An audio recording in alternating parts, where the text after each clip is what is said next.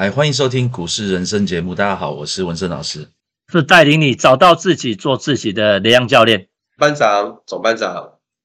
呃，今天我们还是继续哦聊我们的话题，就是解读计划。哦，其实今年以来股市当然惨兮兮嘛，对不对？哦，诶，但是我们发觉很多分析师啊就会讲，小跌小买，大跌大买。哇，跌到这种程度，真的要勇敢用力的买进。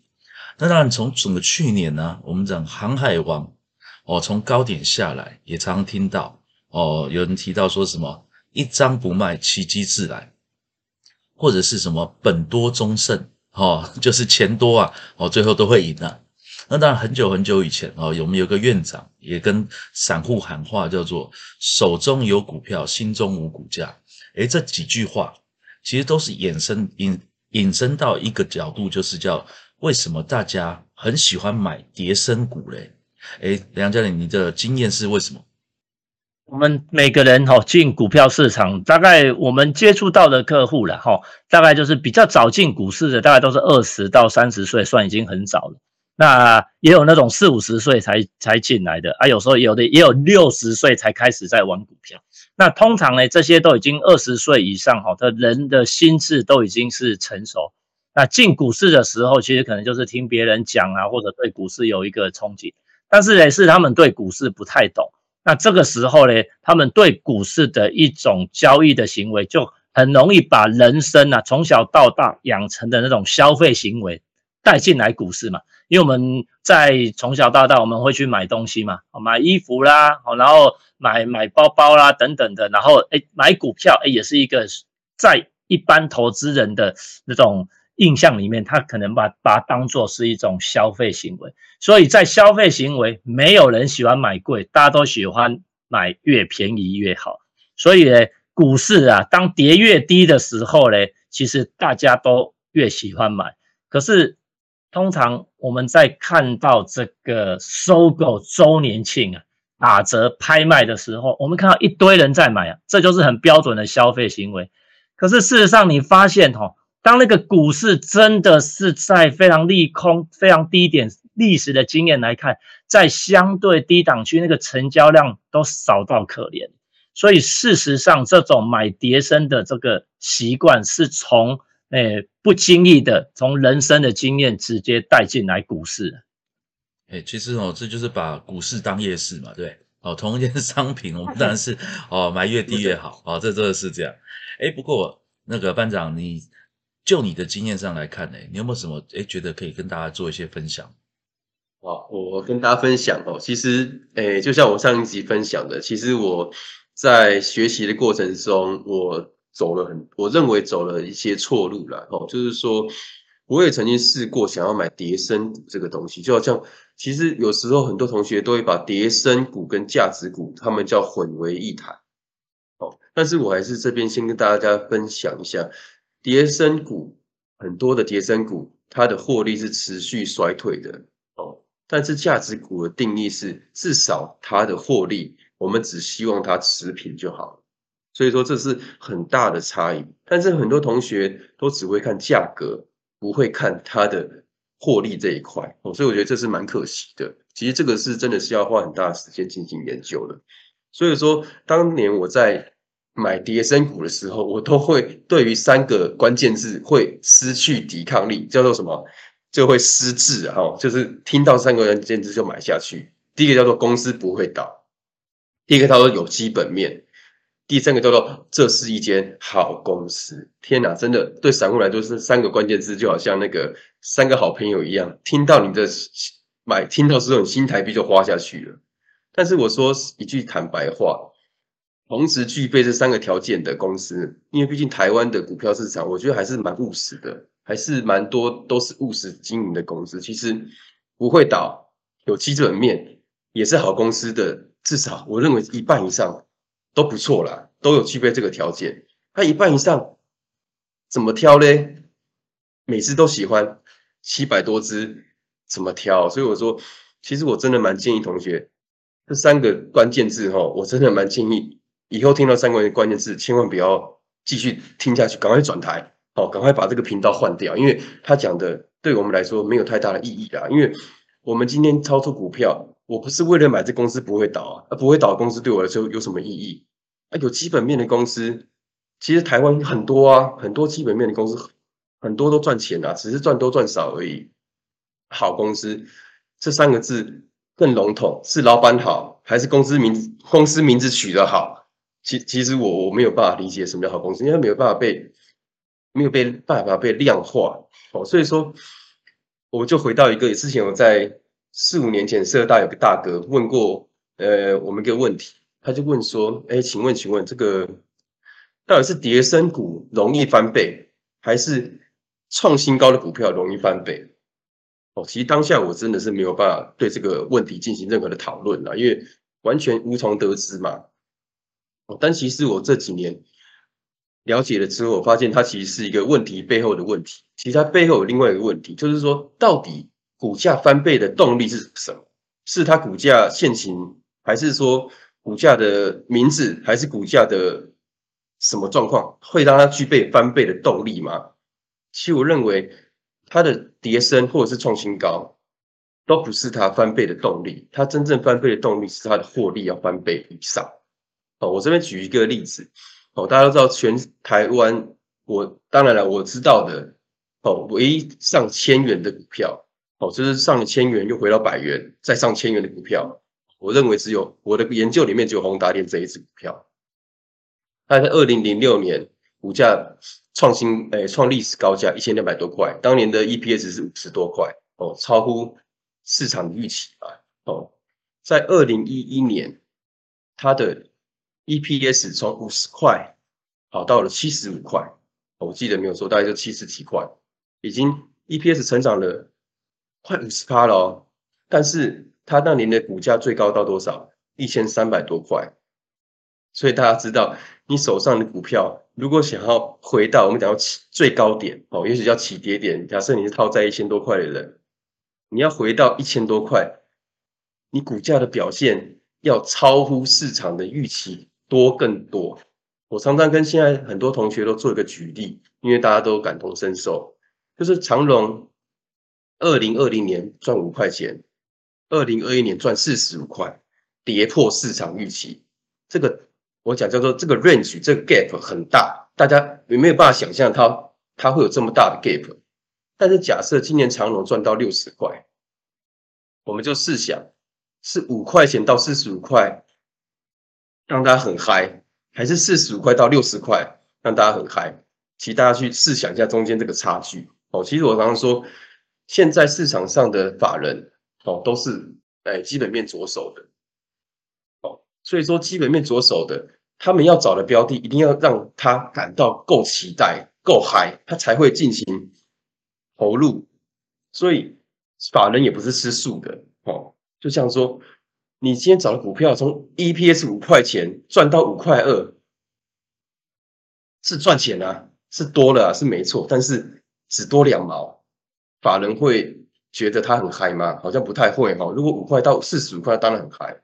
哦，所以我说我们回到一个最后的根本，推动股价最后、最后、最后的根本原因，就是营收成长，而且要爆量成长，这才会具备让股价翻倍推动它的一个动力。所以这是我这几年来的一个心得，我的分享。其实班长讲到这个哈，我觉得。呃，这很符合我们常讲到一个成长股的概念哦，因为整个基本面在一个大幅的爆发哦，大幅成长的过程哦，股价通常都有相对应的反应了哦，这我自己的经验确实也是这样，而且我们看了很多啊，我们身边哦周遭的赢家哦，或者是我们看书上很多市场上的赢家，常都讲到一个概念叫做买创新高的股票，这个股这个经验当然我也是从那个梁教练这边听来嘛。哦，但是我们哎，听完哎，我自己又看这些书，哎，我觉得真的是蛮有蛮有道理的。那这个部分呢，梁先你要不要分享一下你自己过去的经验？是哈，我们为什么要买创新高的股票？哈，其一般散户啊，我们从一般想散户的角度，其实散户的资金原则上部位不大，然后它其实是最大的优点就是我们是很灵活。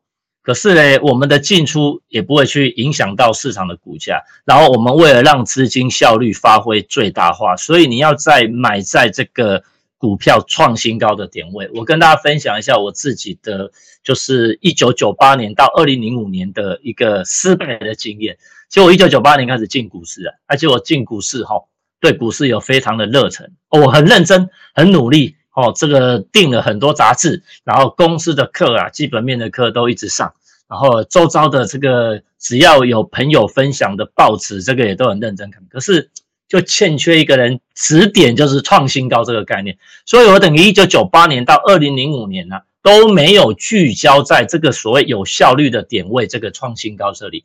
我一直觉得就是说去追踪啊，这公司像刚刚国伟讲的，好的公司，然后在相对的低档区买进。然后你只要有耐心的把它抱住，然后在大家没发现的时候买很多，然后呢股价涨上来，然后哇你要赚倍数了。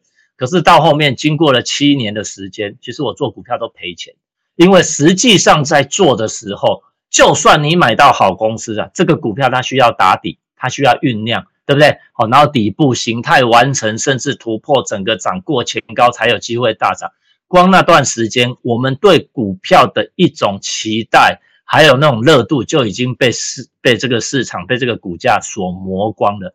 最后啊，几乎百分之九十九的人会在解套的时候，然后就把它卖掉。哦，那所以我后来为什么要二零零五年呢？因为我在二零零五年的时候，就是刚好看到威廉欧尼尔他讲过，就是看。看了他的书了，他就呃那个威廉欧尼尔的股市投资术，它里面有讲说市场上哈一个很奇怪的现象，看起来很高的股票还会涨更高，然后看起来很低的股票还会跌更低，然后因为这句话，然后我就去把他整本书看完，哇，看完以后如获至宝，我就用他教的方式哦去做下单的实验。那其实呢，我那时候就是有刚好做到刚刚。那个班长讲的那个宏达电，二零零五年那时候我还印象很深刻啊。宏达电第一季的 EPS 五块，联发科第一季的 EPS 是三块多。可是联发科是那时候的股王，宏达电的股价竟然没办法超过联发科。然后我就在这个这个宏达电股价即将要超越联发科的时候，我去买了宏达电二十。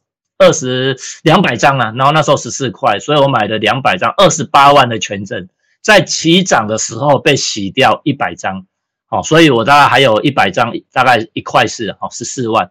就后来当这个宏达电股价跳脱那个联发科股王的那个价格的时候，我靠，它一个半月的时间，整个股价从三百块喷到快五百块。就变成当下的股王，那我的权证呢，就从十四万哦变成一百四十万，然后就获利了结卖掉。从此以后，我就知道哦，原来买创新高的，它就是一个很有效率的点位，而且最重要还有一个非常非常好的观察点，就是当发现不对劲的时候，我们冒的停损是非常小，而且你很快就知道这张股票会不会涨。这个就是买创新高，它最大最大的一个优点。其实确实哦，因为我那个听过这个创新高的概念之后啊，我也去买了威廉欧尼的书啊，而且我还买了原文 哦。不过原文看完就发觉，哎，看中文就好了。哦，状况是这样。但是 OK，他的原文的书啊，不错哦，他有一个那个很很呃，他那本书非常厚啊，所以它里面收集了大量的图形。哦，大量的我们讲技术分析的图形，哦，所以哎，那我们就在一直看，哎，一直看重复的事情之后，哎，发觉好像真的有这个规律，哦，所以包含维尼尔、威廉欧尼尔的很多的徒弟啊，哦，在美股都是很呃一直维持一个交易冠军，哦，所以这方法哦，其实真的你看过，他应该是二零零三年吧，我没记错，哦，那本书，哦，你看经过了二十年左右了，哦，其实这个方法都在市场上一直都还是很好用，但是哎，其实我们还是回到今天的问题，就是说哈。股票难免会有跌升的时候了，那跌升的股票到底能不能够买嘞？呃，这部分梁家，你觉得有什么看法可以跟大家分享？其实我营业员做了快二十年了，然后我们接触当然也是有法人啊，一般投资人都有都有。但是呢，就我自己的经验上统计哈，看过买叠升股也是有人赚钱。不过通常如果买叠升股啦，就是买叠升股，然后会赚到钱的，通常它会有两个很重要的特质。第一个，通常这个人的资金实力到一定程度，就是我们讲的大户等级啊，资金要很大。这第一个，哦，有这个还不够哦。第二个最重要的，他要对这家公司非常的熟哦。所以通常我们讲，如果资金实力够大，对这家公司都很熟的话，哦，在我们股市里面，它通常等同于什么？叫做大股东了。所以你说叠升的股票能不能买？我跟大家讲，如果你没有这两个条条件的话，我建议大家你千万不要做。对啊，其实哦，我们发觉，哎，呃，很多呃同学啊，哈，我们自己遇到的经验，真的，因为你如果往下买的时候啊，哦，通常你会在什么时候出场？哦，大家想一想，哦，多半就是在解套的时候出场。哦，其实像宏达店的故事，哦，我自己，哦，我妈妈也有遇过。哦，那时候我零八年退伍的时候，我就说，哎，我就第一个月的薪水去梭哈买了一台宏达电的手机。那我就跟我妈说，哇，这个就是未来。哦，你说我看的对不对？哦，真的是对啊。哎，但是你看，他买了四百多块，然后跌到三百多块，哦，就要起涨到一千三的时候，哦，他就从那个三百块解套，四百多块卖掉，后面就错失了三倍的行情。哦，所以你真的你在买跌升股票的时候，其实很多同学就会变成这样一个盲点。你买股票的目的是为了要解套啊，OK？所以我就提出来一个概念，我自己就是比较倾向是这样，叫做短线保护长线。哦，因为市场上都会说哦，长线保护短线，长线看好的公司，你在短线就可以哦逢低哦一直买，一直买，一直买。哦，但是其实我的概念是反过来，我是希望可以利用短线的交易来保护长线。哦，因为我们在选股的时候啊，我们当然都还是会选择基本面不错的股票。哦，但是我们在短线哦，利用我们的交易技巧来做进场的时候，我们都是一样，都会设好停损。哦，像上礼拜我也停损一张股票啊，哦，那张股票叫明阳，哦，直接直接讲没关系啊哈。哦，民安是他母公司，民安是做那个高尔夫球头的。哦，明阳是他投资的子公司。哦，明阳是做高尔夫的。哦，那他们高尔夫球的，OK。然后所以啊，诶，其实他们公司都维持一个算是还不错的一个成长，诶，但是我进场之后少到停损，其实我觉得还是要停损哦，即便我还是看好说这公司还是不错哦，但是我们在遇到停损，我们执行该执行的事情的时候，重点是什么？哦，就如果当我们有下一次的交易机会再度进场的时候，我们还是可以再进场哦，所以不用担心，不要想说一个好公司你错过就买不到了哦，没有这种事情。哦，股票永远都在，市场永远都在。哦，除非 市场不在了，哦，市场不在了，那我们也不用讨论这些事情了嘛，对不对？OK，所以今天的内容啊，希望跟大家做一个分享，就是说，叠升的股票到底适不适合我们这些散户投资人来买呢？哦，当然，我们是希望大家可以听完今天的节目，哎，把我们这些概念能够有所吸收。哦，因为这不管是书籍上，哦，不管是我们身边的人，哦，不管是我们的客户。哦，都会遇到同样的经验。OK，那感谢大家今天的收听，拜拜，谢谢大家。